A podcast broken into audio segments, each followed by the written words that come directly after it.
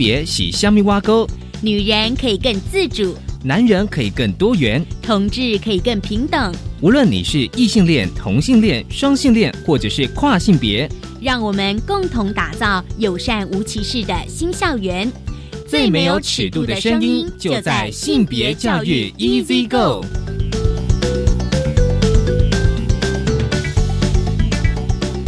Hello，大家午安，欢迎收听教育电台性别平等一 C 个，我是文龙。不知道这礼拜大家过得好吗？今天节目一开始想跟大家来聊聊，就是选举跟性别的议题。今年十一月二十四号有选举，今天我们要来谈女性的里长。其实大家对于里长哦，应该充满了一些想法跟想象。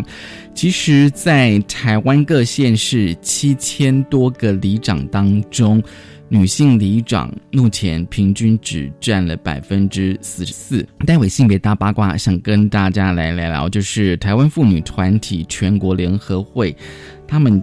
其实，在九月的时候举办了一个女性里长的特训班哦，希望能够鼓励支持更多的女性来参选里长。今天的性别慢慢聊，想跟大家来聊的是一个座谈会哦，这个座谈会很有趣哦，也很有意义，就是择爱成家、同志收养的议题的座谈会。但我们邀请到的是。台湾同志家庭权益促进会执行秘书李玄平，玄平来跟我们聊这一题。好，我们先进行性别大八卦。性别大八卦。今天的性别大八卦，想跟大家来聊，就是女性里长。今年是二零一八，其实呢，哦，我们稍微再往回，呃，四年前就是二零一四哦，二零一四哦，妇女新知基金会其实他们曾经有举办过一个记者会哦，因为他们也是在就是在统计，就是台湾最基层的民选首长，但就是里长哦，而且在二零一四年的时候呢，那时候全国的，就是全台湾七千多个里呢。女性里长只有十二点零三趴哦，是蛮低的哦。所以当时呢，就是二零一四年妇女新知基金会呢，他们就要求呢政府修改公职人员选举罢免法，或者是未来在政党法中呢有明文的规定，就是国家拨给各政党的政党补助金，至少应该提拨百分之。三哦，用于支持女性参政，而且呢，政党也应该主动办理女性参政的研习活动，希望能够支持跟鼓励哦更多的女性来参政。二零一八年就是四年之后的今天呢，这个比例到了百分之十四哦，但增加了两趴，但其实这个趴数其实非常少的。所以呢，呃，今年呢九月，台湾妇女团体全国联合会他们就举办了哦女性里长的培训班哦。其实呢，哦，这主要的原因是因为哦，就是当然第一个就是女性的里长比例实在太低，只有百分之十四哦。希望呢，台湾妇女团体全国联合会呢，为了提高女性里长的比例呢，因此开办了无分党派，就是说他们其实没有分分党分派的女性里长人才。培训的特训营，希望呢哦能够把这个比例冲到百分之二十。其实蛮多的呃妇女团体都支持这样子的一个活动，而且这样子的行动。那台湾的妇权会呢，他们就表示说哦，台湾其实有第一位女性总统，而且平均百分之三十八的女性立委跟百分之二十五的女性的县市议员，但是呢里长其实只有百分之。十四哦，所以呢，这比例其实是偏低。但是女性其实，在社区职工以及服务是主力，而且呢，却对于争取领导发言的位置呢，却一直有迟疑哦。所以呢，女性里长这个人才培训，他们是有两天的课程哦。其实，但最主要就是说，关于训练选战啦、架构跟策略，以及里长的角色定位。其实大家可以去想说，里长到底可以为我们做什么？还有选战主轴等等的哦。所以呢，呃，台湾妇权会表示说，他们希望能够鼓励更多的社区的女性来参选村里长，并且呢，哦，就是说，哦，就是说给予这个呃陪伴跟资源哦。那么呢，希望他们如果可以当选之后呢，就是超越党派，而且扮演这个专业的社区工作者，让妇女社服以及公民团结的理念带入社区。这其实是一个我觉得还蛮不错的一个想法跟行动。因为呢，呃，台湾妇权会也表示说，哦，他们当然希望培力多说更多的社区的女性当领导者。好，就是今天跟大家分享的性别大八卦，稍回来性别慢慢聊。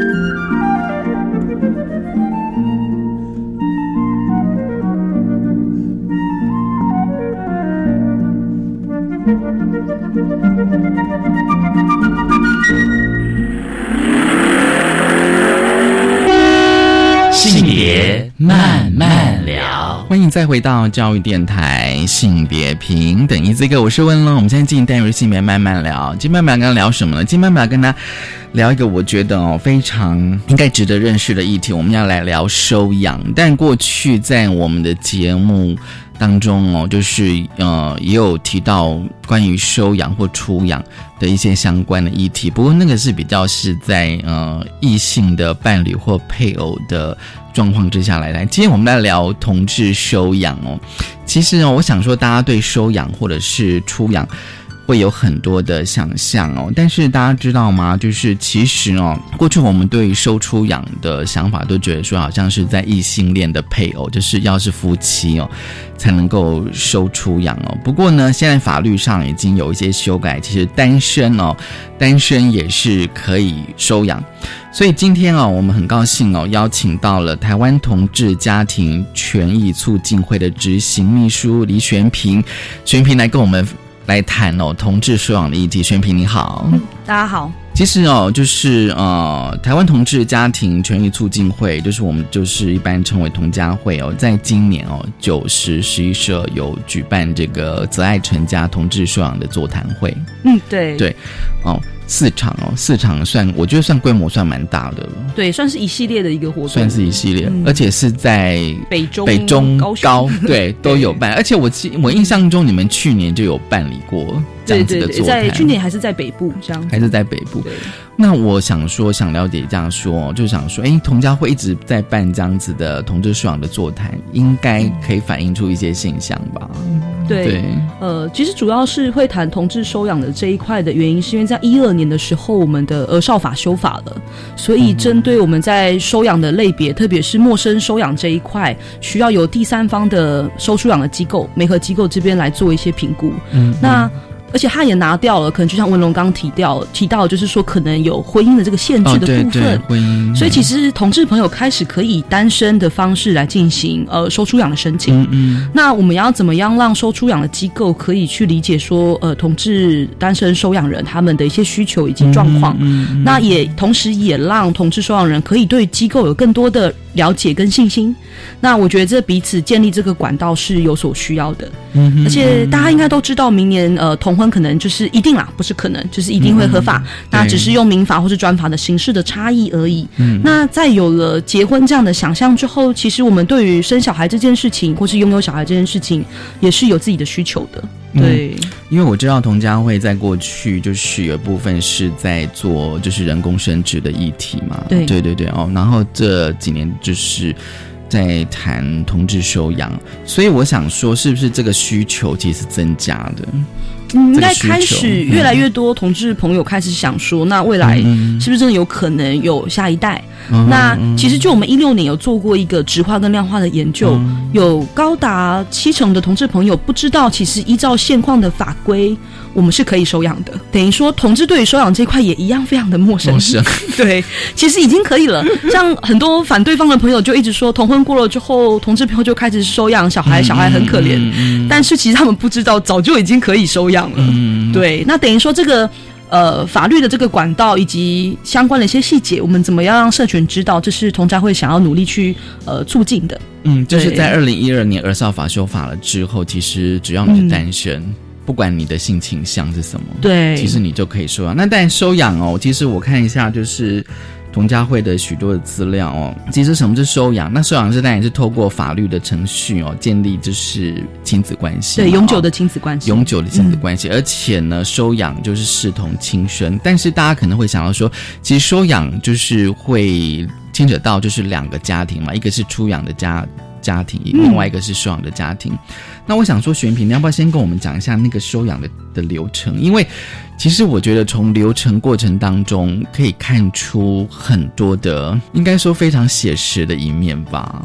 对。对对可以跟我们来聊这个过程是怎样子的？我觉得就从同志朋友申请收养流程的说明开始的话，他其实一开始也没有表态自己是同志身份，这件事情就会是重要的。因为呃，在资格审查一开始提出申请的时候，对事实上只会有单身跟已婚的这两种状况嘛。就是收养人的身份。对，他在填这个期待表的时候，就是我自己是以什么身份来做收养申请的时候，可能不尽然是每一个媒合机构都有提供自己是不是同志的这样的一个选项。嗯他可能只是就简单的收养的身份来做区别，就是你是单身收养者，还是你是已婚的收养者。那在这种状况之下，他会有简单一些资格审查，比如说你的财力证明啊，嗯对，基本上来讲就是不要负债嘛，负债怎么办法以后照顾小孩，然后可能一些身心状况的证明，你的身体健康与否，能不能陪伴孩子一起长大，这些最基础的证明之后，就会进入到由收养社工来去理解你的收养的动机，然后了解你的对于以后未来照顾小孩子的规划。对，那对于同志朋友来讲，他要不要跟他的收养社工去提到说，其实他是因为同志的身份，嗯所以他今天才来申请收养。那或许他不是所谓的真单身，他很有可能也是有伴侣的啊、有伴侣的，对，但是他们的伴侣关系不被在现阶段不被国家体制所认可，对所以他只好只能用单身的方式来做来申请收养，这都是跟这个流程是有所关系的。就是那个表格是本身就有很多的现象是可以去解释，比如说你刚刚讲那个表格的收养的身份是单身跟已婚嘛，嗯，可是现在会不会比较更多元一点？对，其实这几年也很多呃收收养的机构在想说要怎么展现他们自己对于 LGBT 族群的友善。其实我们有给出一个很实质的建议，就是说，其实，在收养的这个申请的身份上，如果你可以请他填写他的性倾向，他如果愿意填写的话，嗯嗯嗯那性倾向当然也不止只有呃同志啊，他可能有异性恋、有双性恋等等的，他可能同时填了单身的收养人，但他性倾向如果填同志的话，那社工就可以在接到这个表单之后去思索说，他要不要跟他聊说，他现阶段的单身状态是因为不得不单身，因为他们的嗯婚姻不被承认，对对对还是说他是真单身？同志朋友也是有人真的是单身吗？对啊，就是说一个身份，但是我可能是真的是单身，就是现在还没有伴侣这样子。可是即便有伴侣，就是我们生活也许十年超过十年，但是呢，现在国家法律是不承认我们的关系的。对对嗯，对，所以我看就是说那个收养的流流程哦，我觉得有时候是一个过程，就是说，而且需要的时间至少一年到两年。我其实有时候我在想说哦，就是说，就是说，当你填写完这些资料之后，他必须要去呃。是媒合机构就要去做这样子的审查吗？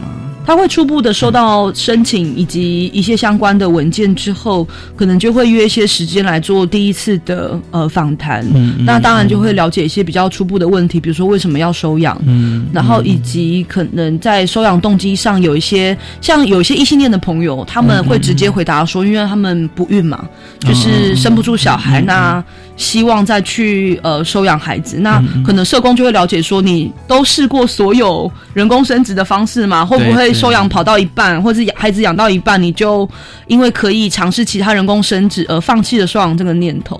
那其实对同志朋友来讲，因为除了收养以外，同志朋友也有人工生殖的管道嘛。对对对，他会去做一些更细致的理解。嗯那嗯嗯其实也蛮多同志朋友会好奇说，到底我是什么性倾向，跟收养这件事情有什么关系？嗯嗯，对，会有这样比较大的疑问在。那其实是因为在这个所谓刚刚申请收养的流程当中，他会去评估你过去的呃情感关系，嗯你怎么建立跟别人的亲密关系。嗯嗯然后他会去了解你跟原生家庭的关系，比如说原生家庭支不支持你收养，嗯那他以后会不会也一起照顾这个孩子？等于说这个小朋友来到你的家庭是不是被祝福的？嗯那如果你是因为同志的身份而去选择走说养的话，那你的家人知道吗？你的家人知道你的同志身份吗？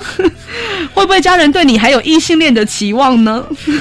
玄平，你知道吗？我我我现在听你讲到现在，我突然觉得好像自己去生一个会不会比较顺利一点？真的，可是我现在回过头来，就是说，因为你刚刚有提到那个呃异性恋的配偶的哈，他们或是伴侣，他们就是不能够生小孩，可是这会是一个重要的因素吗？收养的重要因素吗？应该是说它不是一个必要的条件而是呃，社工他会去评估说你对于孩子的这个期待，嗯嗯会不会影响到你们之后的关系？假设你对于亲生的这件事情，其实是一个。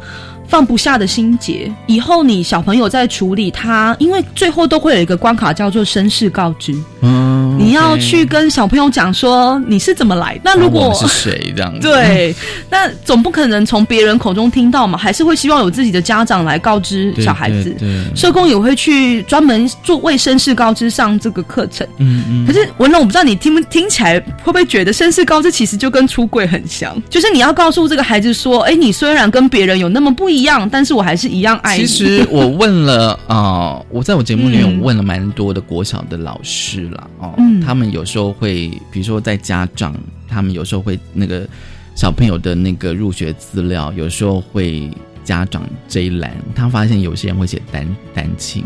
嗯，单亲，那但后来他们知道有些是女同志，这样就是他妈就是小朋友的妈妈其实是女同志，但是她用单亲的身份这样子。对，那当然小朋友有时候，或是有些小朋友会问说：“哎，你怎么有两个妈妈对，之类？”或者说你怎么没有爸爸或妈妈这样子？对，那当然对小朋友来讲，他们一定会有这样子的疑问。那所以你刚刚讲说，如果今天我收养一个小朋友的话，其实到了某一个时间点，我还是要跟他告知他他是怎么来来的？对对啊。对，因为有些事情是藏不住的嘛，比如说，如果不是亲生的，在血型上，或是在某一些外貌上，孩子渐渐也会感受到，他只要有一点生物的基础，他可能就会觉得说，为什么他跟爸妈会有差异，他跟家长之间会有差异？比如说，两个女生怎么可能嗯可以生得出小孩？那其实同家会接触的家长，或是想要生育的伴侣，我们都会跟他告知这个状况。嗯嗯，就是面对社会对于家庭的不同的看法，你要怎么让小孩子具备呃一定的心理素质，可以去应对这些污名，或者是说不要说污名这么严重，或者是有些时候一些不了解、童言童语等或等或。者是有一些刻板印象吧，对刻板印象，嗯对，所以其实，哎，像最近很红的新闻，就是有童书被下架嘛。对对，其实童书一直以来都是同志家庭跟小孩之间来做教育、来做沟通很重要的一个管道。所以你们在接触的一些同志家庭也。用童书，他们就会因为你讲什么人工生殖，讲收出养流程，小孩子其实很难理解了。那可能从他可以接触到的故事，或者是说，他也不完全只是讲同志家庭的，他可能是介绍很多元的家庭，重组家庭。对，然后让他们知道说有不同的家庭的组成，但是他们的家长都是爱小孩子的。我觉得的确哦，像我们大家有时候会谈那个儿童绘本，的确也是一个呃性平教育的重要的美材，可以帮助于小朋友去理解这样子。对，所以回到我们那个收养的流程哦，就是说，我看有一个收养资格审查，是，就等于在审查那个收养人嘛，对不对？那通常会有哪些内容呢？这个审查的部分，它其实就机构来讲，它会有些内部的一个审查，就是所谓的像社工，他们就会有督导嘛。对，那他们督导就会去评估说，这个收出呃收养人他的课程上的如何，他的状况如何，对，会有他们社工的评估机制。那他们除了自己内部督导以外，他们还会再请外部的督导，嗯，就是可能专家学者，然后来进行这个收出养的评估。嗯嗯，对，那可能针对单身收养者的部分，举例来讲。他们可能就会去了解说，那除了这个主要的照顾人以外，他有没有其他的支持系统？嗯，意思就是说，他的外公外婆、阿公阿妈啊，或是亲朋好友，有或有或有没有人可以一起帮忙照顾的？比如说，如果我这样收养，可能会考虑到我的爸妈，对，还有我如果还有阿公阿妈 之类，对状况，或者是我的兄弟姐妹也会考虑进去，对啊，也也就是他有没有在孩子的周围可以形成一个支持的体系？因为你单身收养者，他在。法定上，他就是只有一个照顾者嘛。对。那万一他生病了，他需要工作，他怎么了？那有没有其他人是可以帮忙照顾这个孩子？他的支持系统是不是完整？或者是说，假设没有其他的照顾者？但是他的物质资源是很充足，他有保姆，OK，对，等等的都会一起纳入整个评估当中。嗯，所以这个评估我觉得真的还蛮细微的耶。是啊，是啊，那个考虑点是蛮多的哦。就是以孩子的最佳利益作为出发啦。对。所以就是说啊，就是说这个流流程走下来哦，就是至少一年。嗯待会我我其实 蛮想了解那个，比如说那个，因为那个呃自。资资格审查之后就去那个配对嘛，哦，对，美亲配对，再是试养跟家访，我觉得这应该又是另外一个过程。我们先休息一下，稍后回来。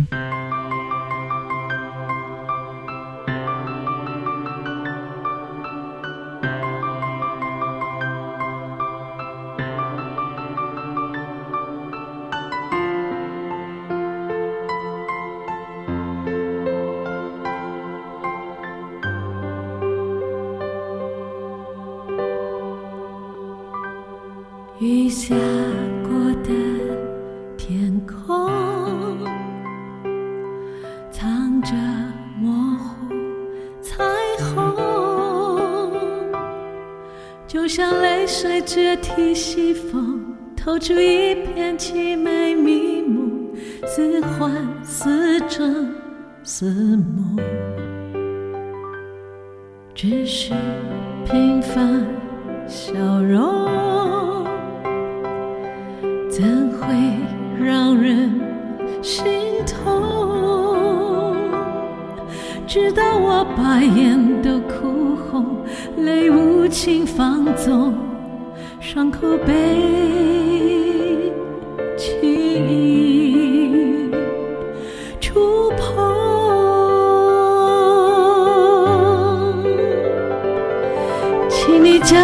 我紧紧拥入怀中。哪怕只有片刻的感动，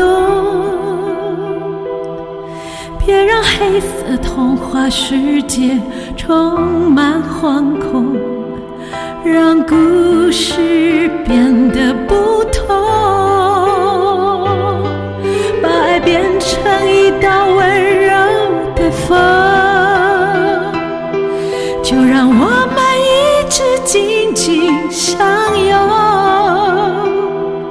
深刻不再朦胧，真爱有你相随与共，留在我心中。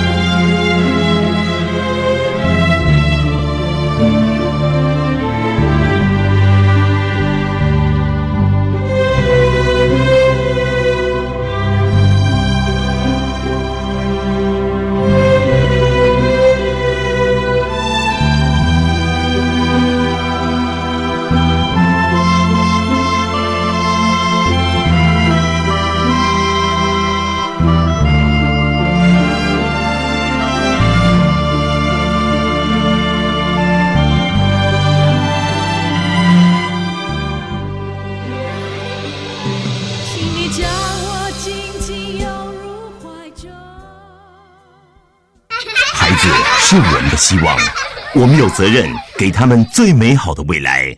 哎，妹妹，这糖果给你吃。我不要。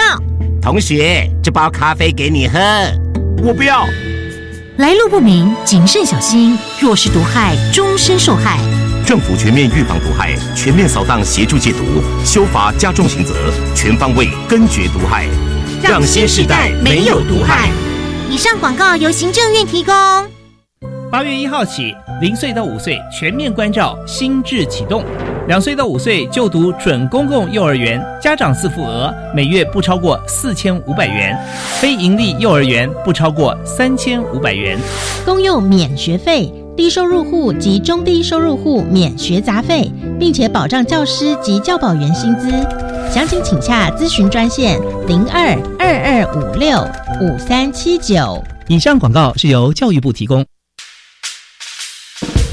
我们的孩子值得收看最好的儿少节目。国家通讯传播委员会及台湾媒体观察教育基金会将适合儿少观看的电视节目都标上了适龄标章。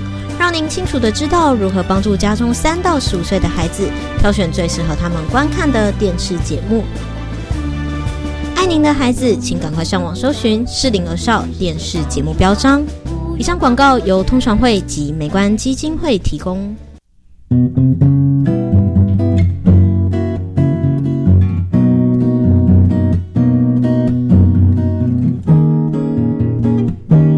我是苏命苏米恩，你现在收听的是教育电台。哦，朋友吗就爱教育电台。耶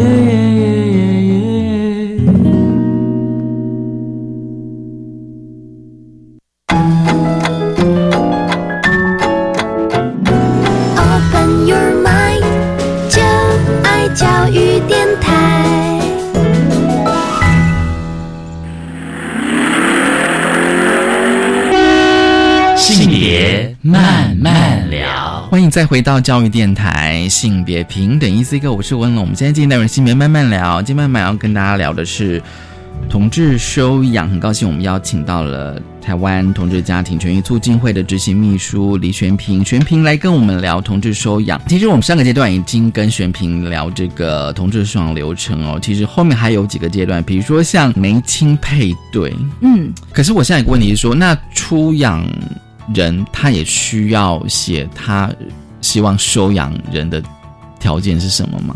对，他也是要填表格这样子，所以他也会有个期待表，所以两个期待表需要美合。对，因为在收出养的这个流程当中，它其实牵涉很多方。那在收养这方也会有社工，出养那方也会有社工。对，那他们就会各自依据自己呃手上的这些案主，就是他们所填的这个期待表，来去讨论说，那到底哪一个期待是可以媒合在一起的？嗯嗯。然后确定可以媒合之后，就会各跟各自各方讲说，哎，那可能有一个。呃，出养的家庭的状况是很适合你的收养家庭，嗯嗯，也会跟彼此告知说对方的情形，嗯，那如果在初步告知是可以接受的话，就会安排再见面，对，然后再了解一下彼此的状况，这样子。那如果状况就是说没合成功的话，就是试养跟家访喽。对，那试养是说小孩子就直接送到那个收养人的。家里面去，对，就会由他来这边做试养的阶段。那呃，每个机构可能试养的阶段比较不一样，因为全台湾有九家的说出养的机构。那其实至少都会有半年的时间，而且也不是说单纯把小孩子让收养人去养就好，他其中还必须伴随着就是机构不定期的家访，去了解说这个小朋友生长的情况，这样子。对，也会需要填写一些文件啊，然后让呃收养人去记录说这个孩子在他们家里的。状况是怎么样？嗯，比如说第几周、第几天，然后小孩的状况是什么？然后借由这些文件以及家访来理解，说是不是真的适合做完接下来的收养这个流程？嗯，对。你说就是至少通常都是半年的时间，那如果半年时间这个试养也算是 OK 了哦，那等于是法院申请侵权。对，就呃，任何的说出养的 case，最后都会由法院这边来做侵权的转移，因为小孩子的侵权到这个阶段之前，都还是在出养人的家庭当中。嗯，对，即使在试养期间也是，只要法院还没有做判定之前，出养方完完全全就是可以反悔，他是可以说终止就终止。就是我决定不要让小孩子给你一样，因为出养方当然有一些他们自己需要处理的一些状况。对对，他们出养的原因也有可能有很多种。那如果在法院还没转移侵权之前，他还是希望小孩子继续待着，或者他认为收养那边有什么状况的话，出养方他还是可以决定反悔。那收养方也可以觉得这个小孩子跟我们不适合，也是可以。但是每个机构可能在针对这样的机制上会有一些次数上的限制。比如说你每次每盒你都拒绝。都不要，或是你饲养到一半，为什么呃要终止？那可能是有一些原因。那这个原因是可不可以在借有一些课程以及社工的协助之下去处理的？嗯嗯。如果有些原因是来自于，比如说他还是很想要轻生，这当然就没有办法再透过下一次的收养解决嘛，就是还是得看他的状况。所以哦，就是说呃试试养如果成功的话，就是法院呃申请侵权。嗯。不过在这个呃收养的流程过程当中，其实我呃有一个非常重要的议题，就是说。如果收养人是同志的话哦，那也跟我们今天谈的同志收养非常有关。就是说，是否要向媒合机构出轨？就是如果说我今天是一个同志，我要收养，然后我要媒合机构提出申请的过程当中，我就要向媒合机构直接讲说，我是同志，只是我现在是单身，那我想收养小孩，是这样子吗？因为刚刚有谈到说会谈有分好几次嘛，大概对对这一次一个流程的会谈至少会有五到六次，而且每一次至少。都是两个小时，嗯，对，所以其实我们与其说你考虑要不要出轨，不如直接说，其实要隐藏性倾向这件事情是很困难的。为什么会这样讲？原因是因为他会去了解你过去的交往的情史。因为要判断你的亲密关系嘛。可是我可以就是说谎吗？对，其实也其实也不是说谎，就是说我可能就是说我现在可能跟同性在一起，但是我可以把它描述我好像跟异性在一起。对对，也是有朋友会有些同志朋友他会觉得说我只要。讲话调整一下其实是 OK 的，或者是说我现在有交往的对象，对，这样，或者是哦，有些同事朋友蛮可爱的，他会说他很难去完全隐藏自己的同志身份，他就说他是双性恋，OK，对，然后可是社工就会觉得奇怪，那你是双性恋，可是你 always 只跟某一个性别在一起，那为什么你会觉得自己是双性恋？可能刚好现在都跟同性在一起这样子，就是会有很多嗯，同志朋友他会，我觉得同志朋友要去思考一件事情是说。隐藏性倾向这件事情是害怕被歧视吗？他们可能是对于社工或是机构的不信任。对，但是其实，在长达这五六次的会谈当中，他会去了解你为什么想要收养。嗯，那同志是属于社会性不孕，他在社会性不孕的状态之下，他要怎么去解释他的收养动机？嗯嗯，比如说，如果你就是一个双性恋或者是异性恋。那你可以认识一个人结婚生小孩，你为什么一定要走收养？再来是因为年纪太大了。嗯，但是同志收养人通常年纪会比较轻一点，会比较轻。因为他，因为为什么会这样讲？原因就异性恋的伴侣，他们会一直尝试人工生殖到他年纪比较大的阶段，可能已经三十五、四十以上。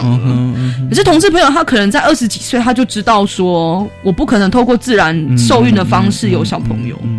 那他相对来讲年龄层会稍微低一些，嗯嗯，所以那对于社会来讲就会很纳闷啊，你你才三十出头、二十出头，为什么你不等待未来结婚生小孩？嗯嗯，他会有很多需要去说明的部分。嗯，那我觉得，与其说说谎简简单，或者是说去呃试图圆这个故事简不简单，不如是说，其实大家也都听到了，其实这一年当中都是有这个收收养社工跟你一起合作。对，然后陪伴你去走收养的这一个历程，那你们之间的信任关系，嗯嗯，以及社工对于你的状况的理解，他怎么样在督导面前，不管是内部督导或是外部督导面前去替你。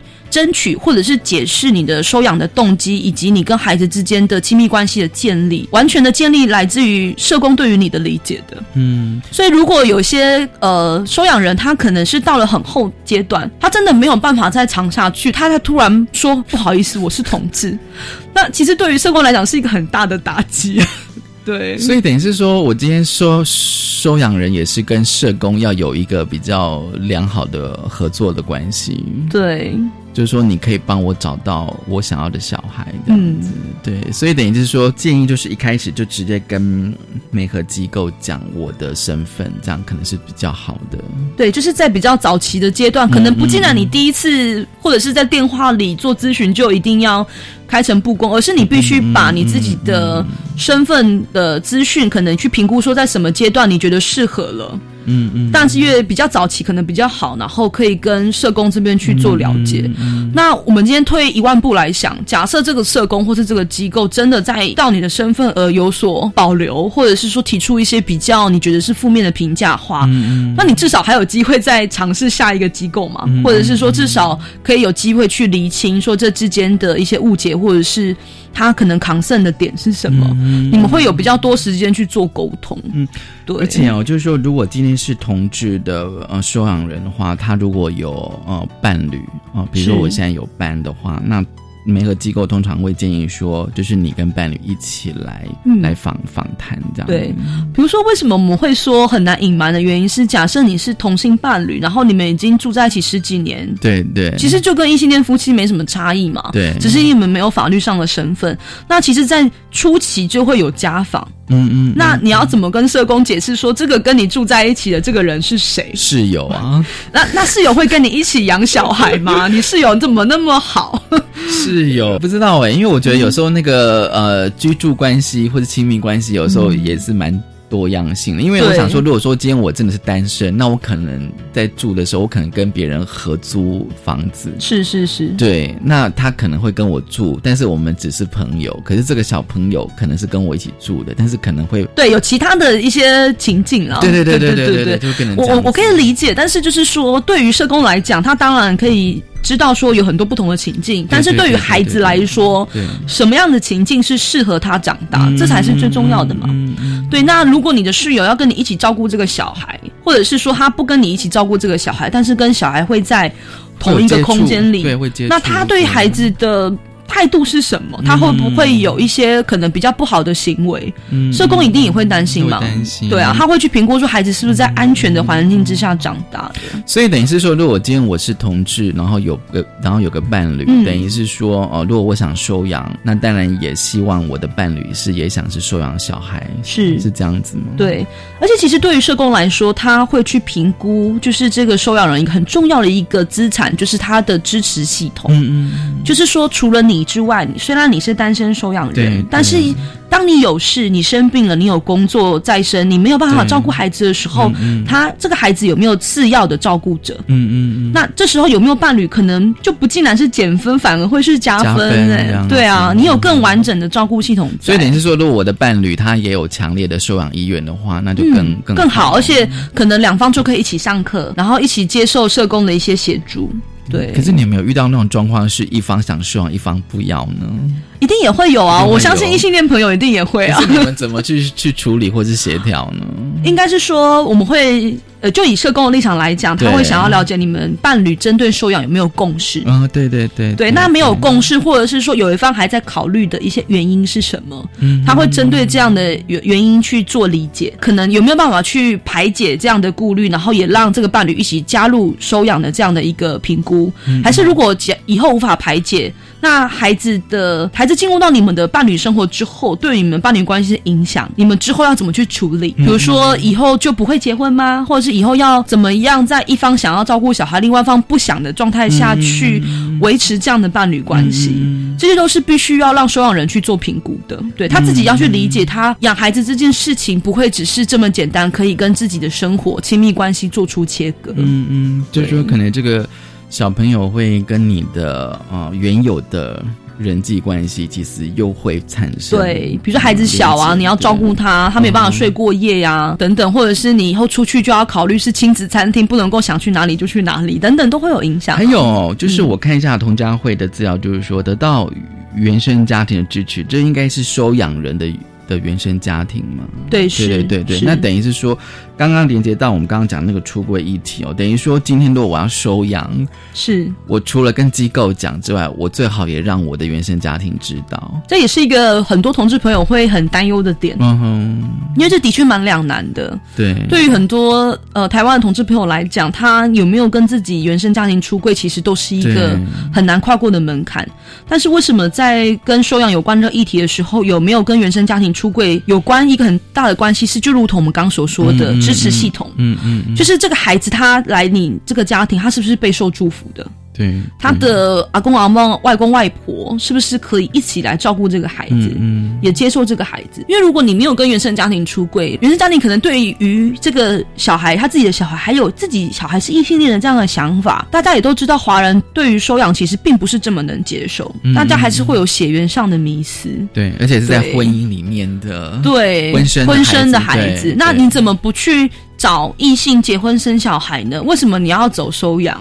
万一收养的小孩子哪里有毛病怎么办？这是很传统会听到的一些收养的污名。所以如果你没有去处理自己的性少数的身份，以及未来这个孩子来到你家中可能能不能被接受的事情的话，其实对于社工来讲，他会直接告诉你说，以孩子的角度来看，小孩子是很辛苦的。嗯，对你没有办法把他藏起来啊？难道逢年过节你就把孩子藏在其他地方，假装自己是单身吗？其实是很难的。所以等于是说，我今天如果是同志，我要收养的话，等于就是要除了除了我自己，还有我的伴侣，哦，最好也支持同意。然后最好是我如果有爸爸妈妈的话，支持我的性倾向，然后可以接受我今天去领养这个小孩，是，然后接纳那个小孩，这样子。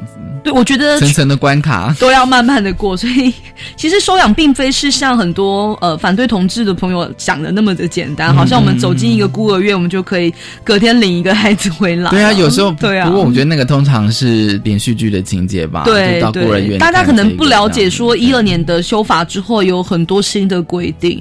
那我觉得也不只是说我们要求同志朋友，甚至我们对于收出养机构，我们也会去聊说，其实同志的出柜压力是什么？嗯，那出柜可。能不要是不一定是一个全面性的出柜，他不一定是走到哪里都跟陌生人出柜，而是可能就以程度性来讲，他需要跟哪些人出柜，然后一步步去处理。嗯，那也希望说出养机构可以理解同志朋友的困境。嗯，这都必须是双向沟通的啦，而且也不是说今天收养的流程，也不是因为你没有。符合某一项要件就会直接被否决，它还是会有一个综合评估的过程。只是说你怎么去处理出柜跟原生家庭的这些议题的话，是可以跟社社工去讨论的。嗯哼，对，然后让社工去协助你说，比如说怎么跟家长讲哈，那过去他们的经验怎么去处理，可以彼此互相合作。下个阶段，我想说，请玄平来跟我们聊，就是说，就是明年哦，就是同性婚姻合法，只是不晓得是什么形式。我想这个状况应该会有一些些的改变。我们先休息一下，稍后回来。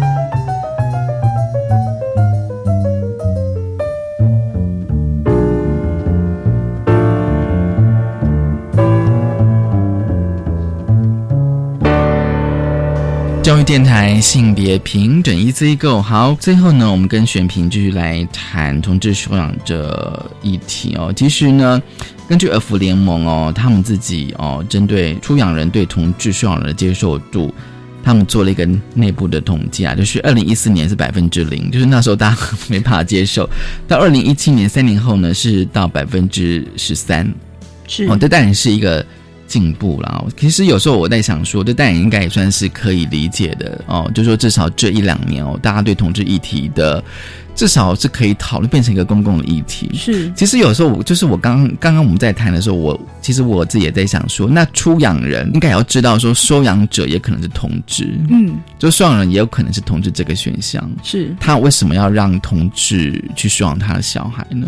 是有百分之十三的人是可以接受的。我觉得要看收养，其实它本身有个特殊性，是因为收养家庭在社会上其实也面临了很多误解。那选择出养的这些可能是未成年少女，或者是出养，一定都会有些原因嘛。那可能对对小孩子他自己本身有一些比较高需求的身心状况。嗯，那他们其实对于孩子能不能够得到妥善的照顾这件事情，是这个关注是远高于孩子是给什么样的家庭组成去养的。嗯嗯，因为他们会理解说，未来小孩子组成就是一个收养家庭。对，那对方是不是有足够的资源跟支持系统可以照顾他？对于出养方来说，他会更加的在意。嗯嗯，对，而且就如同我刚刚所说，同事朋友他是社会性的不孕，他没有办法遇到个意外就拥有小孩，所以他对于照顾孩子以及支持孩子做什么事情这些事，他都有比较缜密的计划。嗯，相对于可能有些到很后期，因为身体不孕才来选择收养的家庭来讲，其实同事朋友他们所给予照顾小孩的计划是来自更的详细的。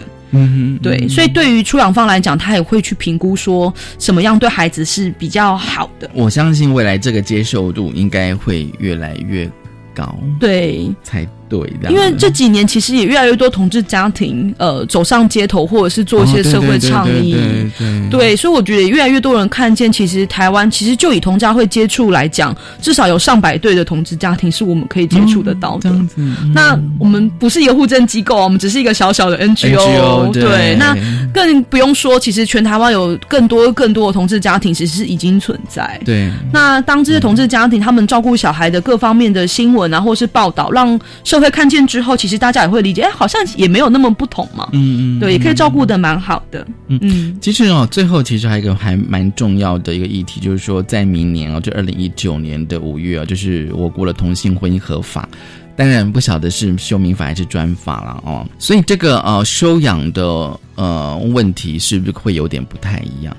所有的问题就会看说呃它的民法跟专法的差异。对，虽然很多朋友会觉得说，那同样都是保障同性伴侣的权益，为什么要执着于民法呢？对，那其实就是因为民法是我国规定跟呃婚姻以及家庭有关的所有规章。嗯嗯。那如果我们希望呃同志伴侣或者以及他的下一代能够受到同样一模一样的保障的话，那其实直接以民法来修改，其实在收养这一块不会有太大的差异。因为等于说异性恋的夫妻伴侣他们怎么做，那同性恋的家庭跟伴侣我们就也就怎么做。嗯。但是如果是可能现在像年底的这个公投所提到的像专法来保障的话，第一个是这些推专法的团体从头到尾都没有让大家知道他们所说的专法是什么。嗯嗯。意思就是说，对于同志朋友的保障，具体有哪一些是跟呃，异性恋一样，又有哪一些是不一样的？嗯嗯，而这不一样的部分，是不是有符合宪法所赋予的平等权？对，它反而会不会是违宪的？这也是一个关键。嗯，对。那假设到最后是以专法来看，那会不会在收养的权利上，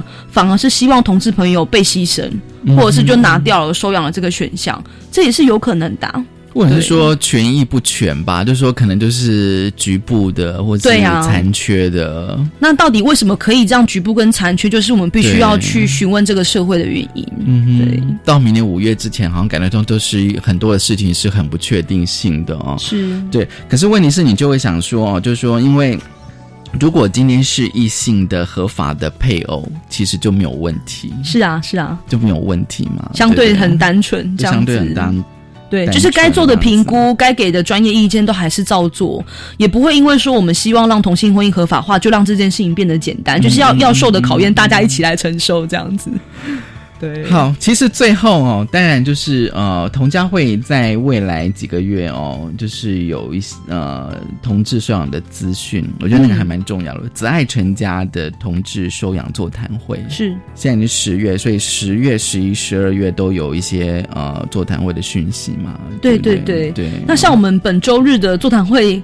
非常的热烈，已经额满了，所以大家有需要的话，接下来还有三场这样。其实我刚刚有上 Google 你们那个报名的表单，好像已经关闭了。对，因为人真的太多了，四场所有的都关闭了。呃，目前就是因为是一起报名的，所以先暂时关闭。那在周日的台北场报完之后，我们会再开放。再开放哦，就是十月十三在台中，十一月十六在高雄，十二月十九在台北，还有。第二场，对，这样这表示，哎，通我可以问一下，通常一场大概有多少人参加呢？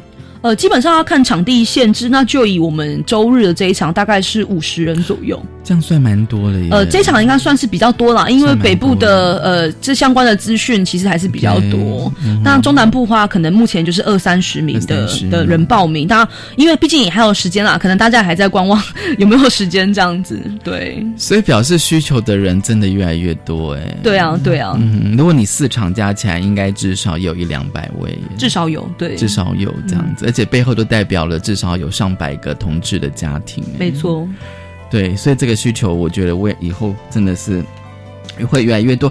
所以今天真的，我觉得真的很高兴，就是同家会哦办理这个同志收养的议题哦，让大家知道，其实现在单身就可以收养，但是同志呢伴侣因为面临到这个法律啊法规的一些相关的一些问题，所以在收养的一些程序哦，我觉得应该更细致的去讨论。今天非常高兴，童家会的执行秘书选品李选平来跟我们聊。嗯，谢谢大家。嗯，其实大家如果呃想要更知道呃就是同志收养的一些座谈会讯息，可以上就是童家会的粉丝专业。其实我有试过，你只要打“子爱成家”或者讲“同家会”，其实都可以收到一些相关同志收养的座谈会的讯息。谢谢大家，谢谢，谢谢谢谢选品，也谢谢大家收听今天的性别平等一字一个，拜拜。